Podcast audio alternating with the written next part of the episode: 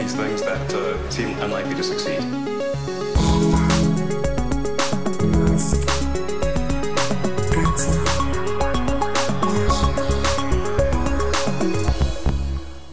Hola a todos, bienvenidos a un nuevo episodio de Elon, este personaje que para algunos es el Mesías y para otros es un charlatán. ¿Cómo estás, Alex? Pues yo muy bien, una presentación muy youtuber, por cierto, de podcast. bueno, cuando me toca a mí intento ser creativo, tú sabes. ¿Qué pasa, tíos? Bienvenidos a mi canal. Al final, 21 de noviembre. 21 de noviembre, la, el famo- la famosa camioneta, que ahora ya directamente eh, la está llamando Cybertruck. O sea, es como que le ha cambiado el nombre un poco por la cara y ahora, ahora es la Cybertruck. Es que, vamos a ver, eh, ponemos un poco en sobreaviso. 21 de noviembre se va a presentar este, creo que es el quinto, sexto modelo de, de Tesla. Una camioneta, un truck, un pickup, como queréis decirlo, este estilo muy estadounidense. Es un concepto de coche que le gusta tanto a los americanos, a los estadounidenses, bueno, no los estadounidenses, porque esto en México también, o sea, es, es un concepto muy americano, muy de ese continente, ¿no? Sí. pero que también encanta en o a los insurgentes de todo el mundo. Es decir, lo utilizan tanto en el norte de México como en el sur de Estados Unidos, como en Afganistán, en Siria, en el Congo, en todos estos lados siempre están las Toyotas estas que dices tú, madre mía, si es que parecen vehículos que están más utilizados para hacer la guerra que los propios tanques. Y ahora Tesla se mete en el negocio, ¿no? Este de las pickups. Se van a forrar a vender, pero no tenemos ni nombre, pero sí tenemos precio. Lo veo que lo tienes aquí apuntado. Sí, en una de estas charlas para inversores, Elon dice que eh, su intención es que el precio mínimo sea de 50 mil dólares o incluso menos de 50 mil dólares, dijo, pero tú sabes que esto es como el Tesla Model 3 de 35 mil, que al final no se lo ha visto mucho por ahí. No, ojo, el Tesla, te recuerdo que el Tesla no era de 35, el Tesla era de 27, porque eran 35 menos los 7.500 que te daba el gobierno de Estados Unidos. Hmm. Claro, ojo, es que nos poníamos en un precio de un Tesla a precio de Opel Corsa, la gente se vino muy arriba en 2016, ¿no? Pero bueno, estos 50.000, vale, ok, a lo mejor son 60, etcétera. Dicen, y es cierto que es muy barato hacer y fabricar las pickups tradicionales, es decir, la Ford F-150, por ejemplo, a pesar de que parezca tan grande, es un vehículo relativamente sencillo, o no es más complicado que un Volkswagen Golf, por decirlo así, y son excesivamente baratas. Si aplican lo que ya tienen, bien sea la base del Model 3, que entiendo yo que es la base moderna, que van a seguir queriendo usar, tanto para el 3 como para el Y, como para los que vengan en el futuro, pues es básicamente quitarle los dos asientos de atrás, hacerlo un poco más alto, ponerle la bandeja esta, lo que es el cajón trasero, y ala, a vender. Sí, pero es lo que tú dices. A ver, eh, este tipo de vehículos utilitarios, entre comillas, uno espera que sean sencillos, pero estamos hablando todo el tiempo, o nos están hablando todo el tiempo, de que va a sorprender, de que no va a dejar indiferente, de que va a tener un diseño sacado de Blade Runner. eh, no, sabemos muy bien a qué tenernos. A ver, yo es que me huelo, me huelo que de Blade Runner va a tener, yo qué sé, algún color, ¿no? Hmm. No lo sé, o sea, es que eh, quiero decir, llega un momento en que tú no puedes hacer más cosas con cómo funciona un coche, es decir, la aerodinámica está ahí y los gustos de los consumidores están ahí. Es decir, si tú quieres atraer a gente hacia tu nuevo modelo, hacia tu nuevo producto, con algo que es de muy éxito en Estados Unidos y en otros grandes países, como hemos comentado ya, tampoco les puedes hacer un cambio de 180 grados. Hmm. Bueno, pues en resumen, eh, acertaste tú con la predicción, Blade Runner era, era el- la pista. Es que, claro, si es que además era como súper obvio, porque cuando es en la propia presentación del, del Roadster lo dijeron. Es decir, que claro, yo, a ver, que yo no es que yo me eh, pusiera ahí a hacer mis cábalas, simplemente vi otra gente que lo estaba diciendo en Twitter y dijo, yo, coño, pues será esto. 21 de noviembre estaremos atentos. eh, recordemos, la camioneta de Tesla dijo Elon que va a ser mejor utilitario que una Ford F-150 y con un rendimiento superior a un Porsche 911 básico. Bueno, esto al final le doy siempre. Eh, el problema que le veo yo con el nombre, que si quieres hacemos una porra, una apuesta a ver qué nombre le van a poner, se acaba lo del sexy, es decir, ya está completado lo del S3XY. sí, verdad. ¿Qué pueden meterle ahí? Es que no sé si quiere seguir con esa broma, si quiere iniciar una nueva, digamos, una nueva palabra con Sí. la R del roadster, el, la T. Claro, track, no sé. sexier, sería. mm, faltaría la E, porque el roaster es la R, entonces, pues a lo mejor se. Puede se- ser, puede ser, pero el- en la E sabemos que no la pueden poner por temas de que Ford, digamos, tuvo esa demanda previa. Es decir, Mm. si utilizas, si llamas a algo Model E, te vamos a poner una denuncia. Eh, con lo cual, por eso tuvieron que hacer el, el Model 3. Entonces, no lo sé. Hablando de roaster, ¿viste el unboxing de, del modelo a escala? Han hecho un unboxing de un modelo de escala 18.1 del Roadster, ¿vale? Se supone que es un modelo que está basado en, en los ficheros de AutoCAD, es decir, en los planos reales del Roadster, que recordemos no va a llegar hasta el año que viene, con lo cual la gente está utilizando este coche que pesa como un kilo, es ya digo, escala 18.1, como en búsqueda de pistas, ¿no? De cómo va a ser el producto final. Tengo que decir que esto es la peor, digamos, eh, tribu o subtribu de, de los fans de Tesla, ¿vale? Ahí es que, no sé, o sea, me ha parecido algo totalmente lamentable en los vídeos, en plan, y dando cosas por hecho. Pero hemos visto una cosa que a mí me ha parecido bastante interesante, que es que, por ejemplo, del cómo se van a doblar los asientos traseros, porque son dos asientos traseros que, bueno, a ver, que realmente no se van a utilizar mucho, pero que en principio se van a doblar hacia abajo en esta configuración 2 más 2, muy similar a con lo que tiene el, el Model X, que tiene un 5 más 2 en una configuración, etcétera. Más allá de eso, parece que no va a tener front, que es este maletero delantero. Bueno, a mí esto es una cosa que me, me da igual. A mí es que, sinceramente, el Roadster, tío, está tan lejos de mis prioridades de interés.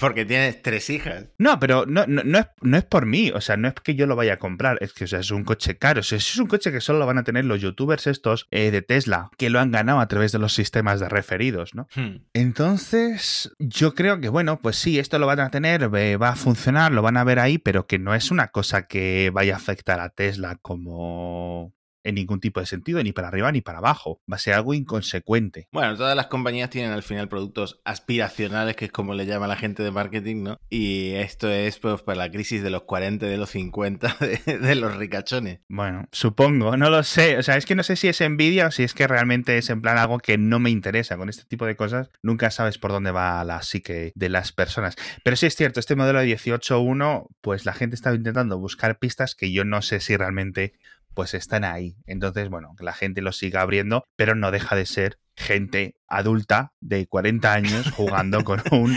juguete y haciendo brum brum. O sea, yo lo siento mucho. Bueno, no vamos a juzgar, aunque llevemos haciendo los 10 minutos. En fin, ha habido movida en Twitter. eh, otra vez, Elon ha abandonado, ¿Cuándo no? ha abandonado Twitter otra vez. Esta vez ha vuelto a los tres días y de hecho ha borrado, Como Jesucristo. ha borrado toda una especie de, no sé, calentón, eh, como nos da a todos los tuiteros de vez en cuando. Eh, Sí. Tuiteó, no estoy seguro de que haya algo bueno en Twitter y, y Sí. luego puso, Reddit sigue estando bien, me desconecto. Ya. Y puso su avatar en negro, en plan muy emo. Sí. Eh, pero volvió, a los tres días ya estaba tuiteando y de hecho borró esos tweets. Supongo que se arrepentiría. Ya, esto le pasa a todo el mundo y yo, yo estuve un... ¿Cuánto estuve? Yo estuve un- como un año fuera de Twitter, más o menos. Hace... en 2014 o por ahí. Y bueno, yo qué sé. Es que yo es que tengo mucha adicción a la información. A este flujo así, rollo Matrix de tweets y de información y de memes y de chorradas, etcétera. Soy muy aficionado a perder el tiempo ahí. Porque también le saco mucho valor. ¿Vale? Pero es, también es como bajarse al río a buscar pepitas de oro. Es algo que, oye, seguramente saques más dinero haciendo otras cosas. Entonces, en este sentido, alguien como Elon, pues tiene que sentirse bastante abrumado, porque su pestaña de actividad tiene que ser Hmm. un petardo lleno de gente como tú y como yo, que tenemos el check este de verificación y que hace que nuestros tweets le salgan sí o sí, Hmm. a no ser que nos tengan muteado o, o bloqueados. Entonces, tiene que ser un, un- un escándalo, porque tú lo ves, o sea, cualquier tweet que pone tiene como 500 respuestas al- al- a los segundos. Entonces no tiene sentido, eh, la verdad. Y por muchas protecciones y por muchas cosas que y filtros que tengas establecidos en tu cuenta de Twitter. En fin, muchos intentaron encontrar un razonamiento de por qué se había ido. Y Sí, coincidía en el tiempo, pero no tiene por qué ser esta la razón, con una investigación que ha abierto el gobierno de Estados Unidos. En este caso, la Agencia de Seguridad del Tráfico en las Carreteras, la NHTSA, ha abierto una investigación a, pe- a petición de un ciudadano por eh, los Tesla que se, que se, han ido prendiendo fuego. Cada vez que un Tesla se prende fuego, se hace viral, ¿no? Sí. Eh, entonces eh, han pedido a Tesla que les, les, envíen un informe sobre todas las actualizaciones que ha tenido el software de gestión de batería en todos los Model S y Model X de 2012 a hasta hoy, hasta 2019. y Tesla ahora va a tener que entregar este informe junto con todo el archivo de quejas de consumidores que tengan relacionados con los incendios de los coches y tienen para hacerlo hasta el 28 de noviembre. Si no, pues multa millonaria de hasta 112 millones de dólares. Es decir, que tienen apenas unos días. Ya, al final este tipo de investigaciones siempre son complicadas y lo único malo, esta multa yo no creo que llegue, yo creo que entregarán los datos, aunque lo hagan lo típico. Muy, una cosa que es muy Tesla, hacerlo de forma incompleta y luego eh, rectificaciones, etcétera. Bueno, eh, pero sí es cierto que esto se debería investigar, porque ya ha habido bastantes incidentes en los que, a ver, que no significa que porque se investigue se vaya a encontrar algo malo, simplemente se tiene que investigar. Al final, este tipo de agencias reguladoras están ahí para hacer este tipo de cosas. Mm. Sí es cierto que Tesla hace muchos años, o creo que no sé si hace tenido ningún tipo de estos, eh, no sé cómo se dice en castellano, el recall. una retirada, ¿no? Y que todos los coches, claro, todos los coches tengan que volver a la base para cambiarle alguna cosa, por ejemplo, ¿no? Eh, también es cierto que depende un poco de cómo lo haga la compañía, ¿vale? Es decir, si la compañía pasa y esto llega a juzgados y a demandas colectivas, etcétera, o si la compañía, digamos, va poco a poco cambiándolo a los propios clientes, ¿no? Entonces, bueno, eh, aquí queda esperar. Vamos a ver lo del 28 de noviembre, pero es un tema que va a ir para, o sea, para muchos meses. Otra movida en Twitter de la que no me estoy enterando mucho porque no lo he seguido desde el principio es lo del Taycan que Elon ha vuelto a enfrentarse a Top Gear. Esto sí que me suena de que Elon y Top Gear en la, en la anterior época, en la anterior etapa de Top Gear cuando estaba cuando estaban los tres presentadores originales, ya, ya había como una especie de pique por la review de no me acuerdo si era el Model X o el Model S. Del, del Model S. Del Model S original. Yo es que con Top Gear no puedo con los tres. O sea, me parece lo peor. O sea, a nivel de programa, lo considero interesante algunas cosas, ¿vale? Y algunas. y he visto tantos vídeos de YouTube como el que más pero de verdad no puedo con los tres presentadores. O sea, me parecen cargantes al 100%, sobre todo Clarkson. Entonces, en la reseña original del Model 3, perdón, del Model S, el Model S 2012, pues le hicieron un montón de perrerías. Un montón de perrerías en el sentido como para dramatizar la reseña. ¿Vale? Porque es un programa británico muy, eh, como con mucho guion, ¿vale? No es un programa de te contamos cómo es el coche, ¿no? Tiene como narrativa, por decirlo así.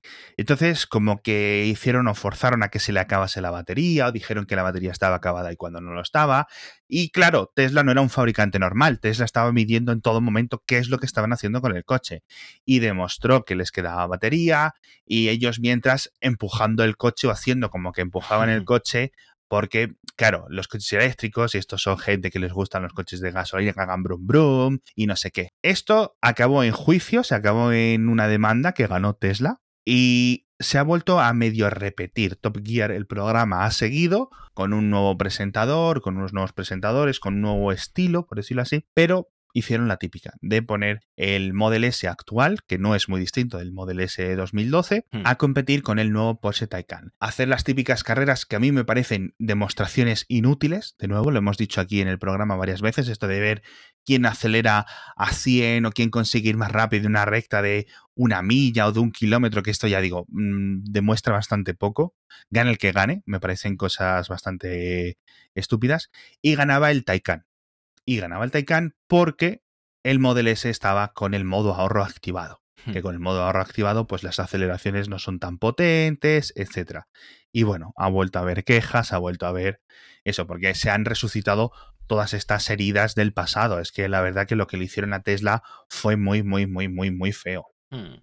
De todas formas, y no es por ser eh, aquí el defensor de nadie, es, eh, me parece un poco extraño que Elon le pique tanto esto del Taycan, que es un coche que realmente no tendría por qué competir con el Model S. No es el mismo, mm, no está dirigido al mismo tipo de consumidor, al mismo tiempo, tipo de usuario, ¿no? Es que yo creo que el Taycan es, sí es el primer gran competidor del Model S. Fíjate, porque está el Taycan Turbo, este de ciento y tantos mil euros, que sí compite con los Tesla más caros, ¿no? Eh, sobre todo en el tipo de comprador europeo, eh, californiano, que tiene mucho dinero, que tiene más dinero que, sentido común, ¿no? Es decir, los árabes, los chinos, los de Singapur, todo ese tipo de compradores con muchísimo dinero y dicen, bueno, quiero hacer una demostración de que me compro un coche de moda y me, compro un coche eléctrico, ¿no? Se podrían comprar un Ferrari, se podrían comprar un Rolls y seguramente los tengan al lado, pero digamos que para su colección quieren añadir un coche eléctrico. Entonces tienes el Taycan 4S, eh, que es un precio de unos ochenta y tantos mil que entonces ya empiezas a competir no solo con el Model S, sino con el Model 3, el Model 3 de mayor gama. Y tienes un coche que rinde menos que el Taycan Turbo S, pero oye, sigue siendo un Porsche, sigue siendo eléctrico, sigue siendo muy bonito, sigue teniendo un sistema de atención al cliente superior, que es la gracia de comprarte un Porsche, es que siempre, digamos, estés atendido en cualquier parte del mundo, ¿no? Hmm. Y tienes una imagen, ¿vale? Y al final la gente que se compra un Porsche no se compra un Porsche para ir al trabajo, se compra un Porsche para presumir de Porsche, ¿no? O se compra un Porsche viejo o lo que sea. Es otro estilo, es otro estilo. Esto a Tesla, si lo ocurre, lo ocurrirá dentro de varias décadas, porque no tienen la misma historia que Porsches. Entonces yo creo que esto sí puede, digamos, reducir algunas ventas, algunas de esto. Veremos cuántas. Porque hemos visto, por ejemplo, otros grandes competidores o competidores que pensábamos que podrían ser fuertes de Tesla, como el Jaguar E-Pace, como el Mercedes EQC, el BMW este, que no me recuerdo el nombre, el, X, el iX5 o algo así, que al final han sido unos bluffs por software, por peso, por capacidad eléctrica, ¿no? Un poco, o por rango. Entonces, hay mucha rivalidad entre estas dos compañías y yo creo que Elon sí ve en cierto sentido el primer rival fuerte que le puede hacer daño en las ventas, aunque digamos que es un mercado en el que hay sitio para todos, en la electrificación a día de hoy. ¿Vale? Es decir, si no vendes un Model 3 porque una persona se va a comprar el ID3 de Volkswagen, el Model 3 se lo vas a acabar vendiendo al de al lado decir, hay espacio para todos aún, no se están canibalizando las ventas unos a otros. Pero yo sí es cierto que, creo que ahí es donde está el, el, mayor tipo de pique, en el sentido de que eh, a lo largo de 2020 o 2020, 2021, etcétera, como cuando decíamos, ¿no? Que ya llegan los alemanes, que ya llegan tal, eh, que Tesla pierda el estatus de marca que se le viene a alguien a la cabeza cuando piensa en coches eléctricos. Y eso es lo que creo que podría eh, quitarle el grupo Volkswagen. En fin, estábamos hablando antes de todo esto de, Twitter y quería mencionar una última cosa que ha pasado en Twitter antes de pasar a, a SpaceX, que también hay novedades. Eh, y es que eh, no sé si algún eh, oyente seguidor de, los youtubers, pero hay un youtuber que se llama MrBeast que está convenciendo a otros youtubers, a empresarios y tal, a plantar árboles por un dólar por árbol en una especie de crowdfund, de, financiación en masa. ¿no? Bueno, MKBHD, que es uno de estos youtubers de tecnología de los más conocidos, se le puso el enlace a Elon en Twitter entonces Elon accedió a donar un millón de dólares, que es equivalente a un millón de árboles. El objetivo es llegar a 20 millones de árboles, ¿no? El tema, el enfoque curioso de esto es que esto ocurrió días después o mm, semanas después de que los abogados de, de Elon ante el tribunal con el que está teniendo el juicio con el rescatador de Tailandia, este al que llamó pedófilo, declararan que Elon eh, no tenía liquidez. ¿Por qué? Pues porque hay un tema de aseguradoras, si llegan a un acuerdo, el, seguro de, de, Elon pues pagará por ese acuerdo. Entonces como que hay una especie de, razonamiento legal por el cual Elon se ha declarado ilíquido, que no, que no tiene liquidez, que no tiene dinero en efectivo, que es, él es rico en, activos, en lo que sea, pero no tiene, no tiene el dinero. Y sin embargo, eh, un día le dicen, oye, ¿por qué no donas eh, un millón para, para tal? Y, y, dona el millón, ¿no? O sea que tiene muchas mansiones, tiene jets privados, tiene un montón de acciones de SpaceX o participaciones de SpaceX, acciones de Tesla, todo eso, pero no tiene X millones de dólares en el banco, ¿no? Para poder pagar la multa. Bueno. Exactamente. Entonces, eh, bueno, se convirtió durante un día en el, principal benefactor de esta causa de, plantar árboles hasta que el CEO de Shopify eh, puso un millón y un dólar. Entonces, ahora Elon está segundo. Pero bueno, lo bueno de esto es que la donación de Elon, digamos que de alguna forma ha divulgado muchísimo el proyecto y tal. A ver, yo aquí veo varias cosas. Que digas que vas a donar un millón de dólares no es lo mismo que donarlo, hmm. ¿vale? Veremos esto cómo acaban las cosas. Por otra parte, 20 millones de árboles es increíblemente poco a nivel de lo que se necesita para luchar contra este tipo de cosas. Parece que estamos hablando, eh, leía yo que tenían que ser como en plan billones, con B en español, billones de, o sea, millones de millones de árboles los que tendrían que ser plantados, es decir, que con 20 no es que soluciones nada, es como algo testimonial, pero sí es cierto que, oye, tú, pues si esto le va a acabar metiendo en más problemas judiciales, pues a lo mejor se debería se lo pensa mejor. Bueno, eh, de hecho estamos preparando un podcast, un episodio sobre juicios, porque hay muchos más de lo que la gente piensa eh, por todas partes. Eh, en fin, pasamos a SpaceX. Esta semana se lanzan 60 nuevos satélites de Starlink. Sí. Que me decías tú que no están pintados de negro. Y es verdad, no me había dado cuenta. Claro. Han subido una foto de, del cohete ya con todos los, estos apilados, los satélites apilados, y no están pintados de negro, siguen siendo plateados. Yo es que he visto la foto y digo, pero si esta es la misma foto que, que la que subieron hace unos meses. y resulta que no, que claro, que esta es la versión 1, los otros eran como una especie de beta, ¿vale? Los 60 que se lanzaron hace unos meses. Y esta versión, pues sí, hay algunos cambios en principio, según la propia compañía, pero yo no los veo negros, yo los veo plateados con sus cosas así un poco más claritas. Dice la propia compañía que esperan que uno se caiga, es decir, que saben que uno está mal y lo van a utilizar para medir su reentrada, su quemado en la atmósfera. Pero veremos, porque en principio ya digo, tendrían que estar lanzando satélites todas las semanas y si no, muchos más, ¿no? Hmm, de hecho, han anunciado que el plan es ese, lanzar 60 satélites cada dos semanas hasta completar la constelación, que necesitan pues miles para que haya una cobertura global. Y bueno, el objetivo ya lo comentábamos en el episodio anterior, son entre 30.000 y 40.000, pero eso ya un poco más a medio plazo. Bueno, hablando de Starlink, antes de seguir hablando con el tema de SpaceX, nuestro patrocinador de esta semana no te deja crear tu propia red de comunicaciones en el espacio, pero sí mejora la red inalámbrica de tu negocio o incluso la de tu casa. Se llama Wifender, entras en wifender.es o en el enlace que te dejamos en las notas del episodio y te envían a casa un router súper fácil de instalar en minutos. Lo vas a tener funcionando que te permite tener un usuario y una clave para cada uno de los dispositivos que tengas en tu negocio, en tu empresa, etc. Entonces, tienes cinco móviles, dos ordenadores, tres tabletas, no sé qué, compartiendo la misma clave de la Wi-Fi con mayúsculas, con números raros, etc. Eso es un cacao de seguridad, un cacao de privacidad y un cacao de regulaciones. Tienes que comprar, tienes que cogerte el propio router de Wifender que no te cuesta nada, simplemente tienes que pagar una cuota. La cuota es de 25 euros al mes, pero para los oyentes de Elon está al 50% de descuento, es decir, 12 euros y medio al mes es increíblemente barato para lo que te ofrecen. No solo es un mejor router del que te está poniendo tu operadora de fibra, sino que encima vas a tener una Wi-Fi que va a llegar a más sitios y que lo va a hacer de forma más segura y con un firmware mucho más fácil de configurar que el que te ponga Movistar, que el que te ponga Vodafone, que el que te ponga Orange. Así que ya sabes, wifender.es, pero mejor entra en el enlace de las notas del episodio para poder pillarlo. Bueno, me lo hubieras dicho antes que tengo un cable de red que le da toda la vuelta al salón de mi casa. Malditos cables de red, macho.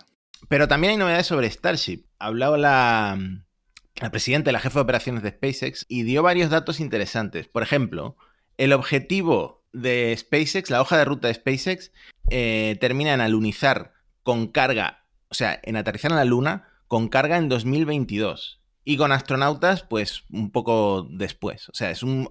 Estamos hablando de que veremos no solo a la NASA volver a la Luna, sino que SpaceX quiere llegar a la Luna con astronautas poco después de la NASA. Yo creo que, a ver, esto va a ser una carrera y lo hemos comentado en nuestros episodios. Primero, eh, SpaceX no hace astronautas. Todas las misiones que ha llevado han sido sin tripular. Por mucho que la, la, la Dragon, etcétera, esté que sí, que no, que sí, que no.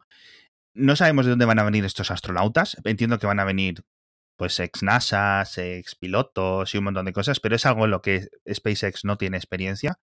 Y decir, no solo que vas a llegar a la Luna en 2022, que es ya porque estamos a punto de llegar a 2020 y 2024, puedo entender yo por otras fechas cada SpaceX, llegar con una nave tan gigante, una nave que ni siquiera existe a día de hoy, y poner astronautas y traerlos de vuelta, que es la gracia, porque llevar astronautas, por lo visto, casi cualquier empresa podría llevar humanos a la Luna, la gracia es traerlos vivos después. Ostras tú, un montón de cambios en, cuatro años. En cierta forma, sí están yendo rápido. No sé si, si se van a cumplir eh, las fechas que están dando, pero sí que están yendo rápido. Ya se están montando en, en Cabo Cañaveral la plataforma de lanzamiento de, de, la Starship. El objetivo, según Elon, es hacer mil Starships para construir una ciudad autosostenible en Marte. Dice que harán falta mínimo mil Starships porque los dos planetas se alinean solamente dos veces al año y necesitan eso, necesitan una gran eh, densidad, un grupo grande de Starships para que en 20 años esa ciudad hipotética en Marte se pueda construir. Yo no sé si necesitamos una ciudad en Marte en 20 años. A ver, yo entiendo que hay que acelerar todas estas cosas.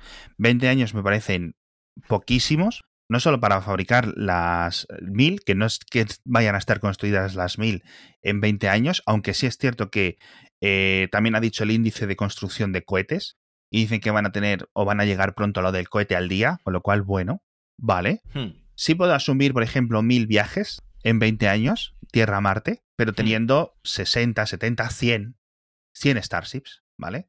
Que, es- que me parece una barbaridad. O sea, es que o sea, estamos hablando de una escala que no hay en, en la Tierra ahora ni se la espera en muchísimo tiempo. Que una empresa que hace 15 años no existía te saque 100 de estos cohetes gigantes, lo comentábamos en el episodio de, de la Starship. Yo me fascina el, el ritmo, la ambición y las fechas que tienen.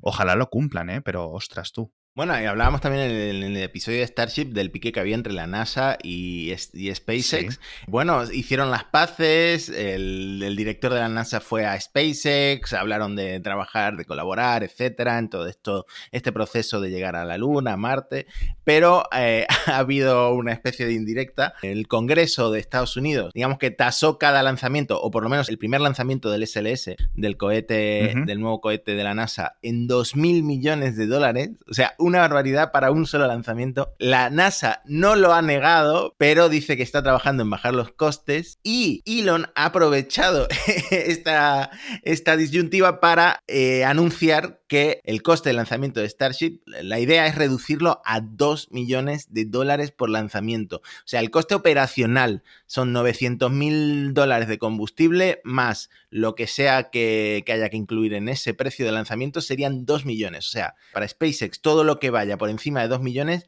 acabarán siendo beneficios. A mí es que me fascina sobre todo, la- no- ya no es la diferencia de precios, es que aunque no sean 2.000 millones, es que aunque sean 1.000 millones, la mitad, y los 2 millones de SpaceX no sean 2, sean 10, aún así es que son 100 veces más. Hmm. O sea, no solo es que a la NASA se le ha ido la pinza, bueno, a la NASA con este cohete, con el SLS, que recordemos, cuesta tanto porque se pierde el cohete después del lanzamiento, tienes que volver a construir uno de nuevo, no lo puedes relanzar. En ese sentido, es donde está el coste, básicamente el cohete entero. Y las agencias europeas están haciendo lo mismo. Es decir, y China aún tampoco sigue teniendo eh, un cohete reutilizable. Entonces, es que SpaceX está tan por encima del resto de la competencia que los únicos que están pudiendo competir en, digamos, en precio por kilogramos son las compañías estas con cohetes chiquitinines Sí. que llegan a órbita baja, te lanzan ahí 4 o 5 satélites y poco más. Hmm.